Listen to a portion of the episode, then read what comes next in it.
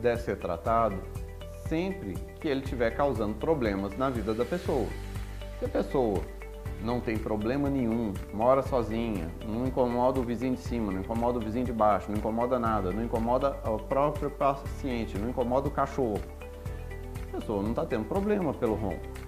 Mas quando isso gera conflitos com outras pessoas, quando isso atrapalha o sono de outras pessoas, chega a repercutir em, chega até afetar pessoas em outros andares ou apartamentos, pessoas vizinhas, pessoas próximas.